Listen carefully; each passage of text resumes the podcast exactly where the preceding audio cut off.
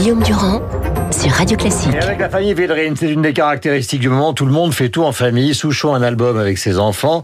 Hier, nous avions donc les enfants Tesson, plutôt le fils Tesson avec Philippe Tesson. Et nous avons Hubert et Laurent Védrine. Laurent, bonjour. Votre Bonjour, père Guillaume. vient souvent sur l'antenne de Radio Classique, donc nous allons commencer par vous. Honneur aux enfants. Nous parlerons tout à l'heure de politique étrangère, c'est important.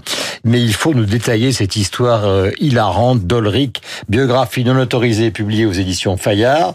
En général, c'est une passion qui est plutôt celle de notre génération, celle des Garp et Jacobs, c'est-à-dire euh, ces personnages de bande dessinée exceptionnels euh, qui mettent en avant des héros justement qui sont plutôt des héros britanniques. Le monde entier a lu Jacobs et Ulrich, c'est le salopard absolu euh, de l'histoire de la bande dessinée. Et vous vous êtes euh, amusés tous les deux, le père et le fils, à inventer une biographie, je ne dirais pas bidon, mais romancée avec talent de ce personnage. Alors d'abord, qui est-il et quand est-ce qu'il est apparu dans l'univers de Jacobs? Bah, c'est un personnage qui euh, apparaît dans l'univers fictionnel de Jacobs dans les tout, les tout premiers albums, en Mhm. fait, hein, dès le, le Secret de l'Espadon, puisqu'il est représenté comme aide de camp ou adjoint d'un dictateur tibéto-mongol, en fait, qui Mhm. s'appelle Bazam Damdou. Mais euh, cela dit, ce qu'on raconte, nous, c'est pas exactement ça. Et vous avez dit qu'on s'était amusé à inventer. Euh, J'encourage les lecteurs à lire le livre avec attention, parce qu'on n'a pas inventé. Nous, ce qu'on dévoile, c'est que euh, Ulrich a véritablement vécu dans notre monde, en tout cas dans le monde du XXe siècle, et que Jacobs s'est indirectement inspiré de, de la vie de cet homme pour créer un, un archétype de bande dessinée, un méchant de bande dessinée. Moi, je peux pas vous parler du pourquoi, du comment l'Ulrich de BD est méchant ou machiavélique. Alors on le voit- circuler euh, en Russie, on le voit circuler euh, combattant les soviets, on le voit circuler des années et des années après avec Ceausescu, on le voit inspirant Churchill gâteux, on le découvre se confessant avec des psychanalystes à la fin du livre, disant ce, alors lui c'est cet affreux Jacobs Des a manipulé, psychiatres, oui des, des psychiatres, cet affreux Jacobs m'a manipulé pendant toute ma vie. Euh, comment comment vous avez procédé, mon cher Gabriel, parce que ce livre est l'objet de commentaires totalement délirants maintenant sur Twitter et sur les réseaux sociaux en général. Ah, mais Il y a une passion euh, sur la, la BD, mais nous, comme l'a dit Laurent, on dit il y a un, un vrai personnage. Même Conan Doyle s'était inspiré de personnages euh, réels Bah oui. pour faire Sherlock Holmes. Flaubert aussi. Moriarty, etc. Oui, bien sûr, oui, oui. Eh Ben, on, a, on a suivi le fil. Alors, quand même, Jacob s'est inspiré, donc il y a un cadrage chronologique qui s'impose à nous. Ouais. Donc, on est dans le XXe siècle.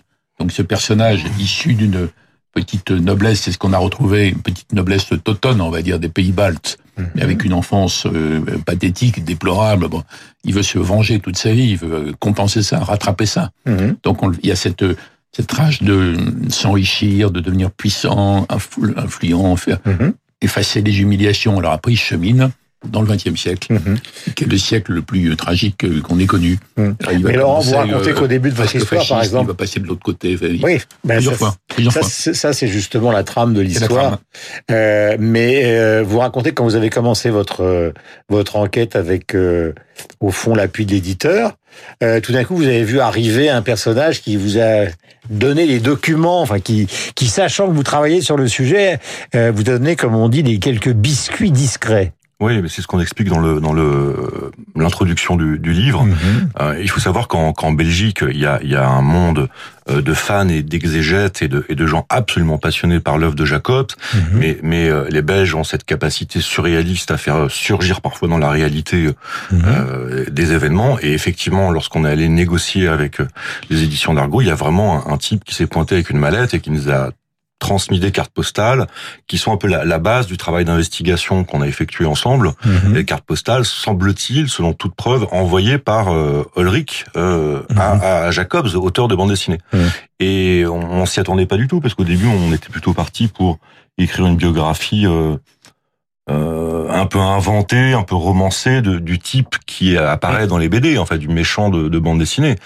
Et là, en fait, tout d'un coup, il y a une espèce de traversée du miroir qui s'est effectuée. Et on n'a pas eu d'autre choix que de continuer à faire le livre comme ça. En fait, c'est comme ça que ça s'est passé. Euh, Hubert Védrine, ce qui est intéressant, si on parle de ça avant de parler de politique étrangère, c'est parce que, que qu'il s'agisse de Tintin et d'Hergé et de Jacobs, c'est, euh, ce sont les, les montagnes presque indépassables de la bande dessinée. Et la bande dessinée, on vient de le voir avec le dernier Astérix en France, c'est 600 000 exemplaires en 30 secondes. Oui, C'est-à-dire oui. qu'on est dans, on est dans la littérature grand public euh, euh, connue par tout le monde et adorée. On n'est plus du tout à l'époque de votre enfance ou la mienne, Mhm. où par exemple pour les professeurs, c'était pas bien de lire des BD. Fallait lire des vrais livres. Mhm. Et puis maintenant, on est à l'époque. Alors Laurent, c'est une période intermédiaire, et maintenant on a une époque où quand les enfants lisent des BD, les professeurs sont soulagés parce qu'il y a au moins quelques textes quand même, donc ils lisent un peu. Donc ça a complètement changé, et c'est maintenant de plein pied dans la culture où toutes les, les cloisonnements ont sauté complètement. On le voit bien dans l'efférence, dans le langage. Euh, Il y a Hergé qui est un génie euh, absolu. Le sparadrap du capitaine Haddock, tout le monde sait ce que ça veut dire. Bon, Mhm. Castafiore, tout le monde sait ce que ça veut dire. Et dans Jacob, ce personnage d'Olric, on le voit à travers les réactions que nous rencontrons depuis que le livre est en librairie il y a très peu de temps, en fait. Mhm. On voit bien qu'il y a une espèce de d'excitation à travers ça. Précisément parce que c'est un méchant, comme vous l'aviez dit, mais c'est un méchant complexe. Voilà, mais le méchant C'est complexe, est-ce que dense. par exemple, à travers les années de défense de la politique étrangère française, vous en avez rencontré c'est parce qu'on en parle beaucoup de ces intermédiaires, euh, de ces types véreux, euh, qui, qui combattent à la fois les diplomaties. Quand ou- on est au niveau des présidents et ministres, les, on les voit pas. On sait que ça existe ce genre de gars. Donc ils transgressent. Il y a les espions qui, dans certains cas, euh, trahissent. De l'autre côté, sont Mm. Souvent rattrapés, assassinés, mais pas toujours. Il y en a Mhm. qui survivent. Adler nous dit, oui, il y a quelques cas qui, de gars qui ont euh, comme ça zigzagué, comme euh, a réussi Ulrich. Il y a des trafiquants d'armes, il y a des trafiquants, mais euh, la, la sphère, disons, des sommets internationaux est au-dessus de ce, de cette zone grise. Mhm. Et, et nous, on suit le fil de ce personnage Mhm. et qui est sans scrupule, ambitieux, cynique, qui est à la fois à la tête de réseaux de gangsters, de trafiquants d'art, par exemple, c'est votre monde, Mhm. et en même temps, il veut fréquenter la, la jet set, enfin, la café society qui était là avant. Donc, on est un peu en dessous de, de ce niveau. Donc, on, on les voit pas quand on est ministre ou président, mais on sait que ça existe. En tout cas, vous le faites revivre avec beaucoup d'intérêt. Euh, à un moment, je le disais, il se confesse, en tout cas, il va voir des psychiatres, et puis il a aussi conseillé au passage la famille Ceausescu, donc euh, c'est un personnage inouï. Euh, Laurent, est-ce que dans votre génération, justement, euh, la bande dessinée continue à, à avoir un impact considérable? Bah aujourd'hui l'industrie ou l'économie de la bande dessinée est absolument énorme et, euh, et finalement les, les rentrées littéraires euh, sont incomparables avec certaines sorties de bande dessinée Ouais.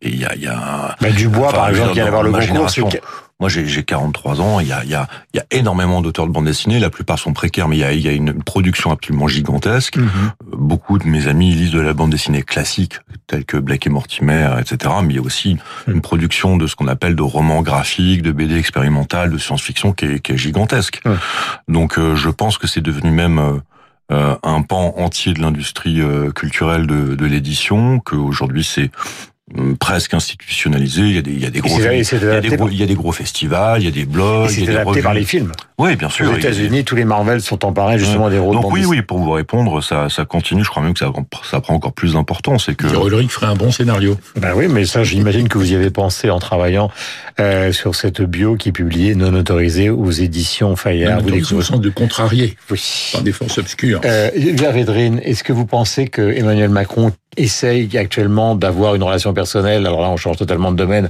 avec le numéro un chinois, comme il a essayé avec Donald Trump. Avec Donald Trump, ça n'a abouti à pas grand-chose. Est-ce qu'avec le numéro un chinois, ça va aboutir à quelque chose? Il essaye des contre-pieds, en tout cas. Enfin, il y a deux choses marquantes dans sa politique Le monde post-guerre froide sera chaotique pendant longtemps, avez-vous écrit ou dit dans le Figaro il y a quelques jours? Oui, c'est pas original, mais enfin, je l'ai dit avant, et c'est ce que dit le secrétaire général des Nations Unies, Guterres, c'est pour faire comprendre aux gens qu'il n'y a, pas de communauté internationale, pas encore. Il y a un système multilatéral, un cadre multilatéral. Quant au président euh, Macron, ben, comme euh, l'Europe peut pas se mettre dans la posture antagoniste qu'a utilisé Trump pour les écrabouiller à coups de menaces de taxes, euh, là, l'Europe n'a pas les moyens, et puis elle n'a pas le mental de ça. Donc, il, il tente l'inverse, en disant, euh, il faut que ça devienne plus équilibré, plus réciproque, plus, etc., etc Hmm. on va voir. Ça marche si c'est pas simplement français, mais européen. D'ailleurs, il a invité avec lui deux, trois ministres européens, le futur commissaire européen pour le commerce international, etc. Donc, on verra. Mais ça découle du fait que la posture d'affrontement, même si l'Europe a autant à se plaindre des pratiques de la Chine que les États-Unis, n'est pas tenable, compte tenu de ce qu'est l'Europe aujourd'hui, qui n'arrive pas à se penser comme puissance. Pas vraiment. Voyez Et- oui, Mais j'avais un truc à dire sur le Romanée Conti d'ailleurs. Oui, parce que c'est intéressant la géopolitique, mais euh, moi je voulais parler de justement. Vous voyez, on, on voit euh, Emmanuel Macron, le président À la une du chinois. Figaro, oui. Voilà, ils sont en train de, de, de trinquer quoi du, du Romanée Conti, du vin français? Il se trouve que c'est très intéressant. Ulrich, dans ces Robert de Vilaine, propriétaire de, qui nous écoute souvent. Ulrich à une certaine époque trafiquait du vin français en Chine Mhm. et était évidemment intermédiaire auprès des puissants, auprès des, des cadres du Parti communiste en fait, et vous demandiez où est-ce qu'il y a ce genre de personnage aujourd'hui autour du pouvoir. S'il y a Ulrich aujourd'hui quelque part ou son alter ego, son avatar, c'est dans ce genre de moment. Enfin, c'est se demander qui accompagne Monsieur Macron, le président chinois, euh, dans ce restaurant, qui est là derrière en cuisine. Enfin, c'est typiquement des gens comme Ulrich. Et si vous lisez notre livre précisément, vous verrez qu'Ulrich a réussi à peut-être même à influencer la politique étrangère chinoise, puisqu'il avait des relations, euh, on le sait, érotiques ou œnologiques en tout cas avec la avec la veuve de Mao.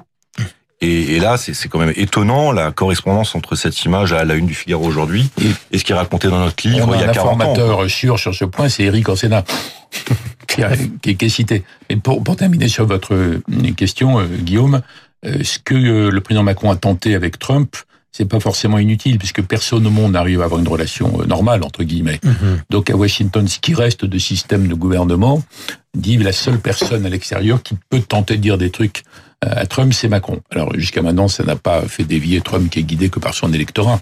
Mais compte tenu du rapport de force mondiale, c'est pas forcément inutile de tenter ça, de même qu'il tente de rétablir des relations de voisinage, disons, réalistes, prudents avec la Russie. Tout ça mérite d'être tenté, même si c'est très difficile. Et vous lirez donc euh, cet entretien avec les deux médecins à la fin, qui est particulièrement drôle, parce que aussi ce livre est drôle. Euh, donc dans une clinique, euh, Ulrich face à ses psychiatres. Il est 8h55, merci à tous les deux, merci Laurent d'être venu sur l'antenne de Radio. Classique. Merci. Merci Hubert Védrine. Nous avons rendez-vous avec euh, Christian Morin à 11h. Et donc, dans un instant, c'est Franck Ferrand qui sera sur l'antenne de Radio Classique. Passez la meilleure journée possible. Je vous recommande un autre livre, celui de notre camarade Olivier Bellamy, qui s'est appesanti avec bonheur sur Brahms. Le livre s'appelle L'automne avec Brahms. C'est chez Bûcher-Chastel et c'est vraiment réussi.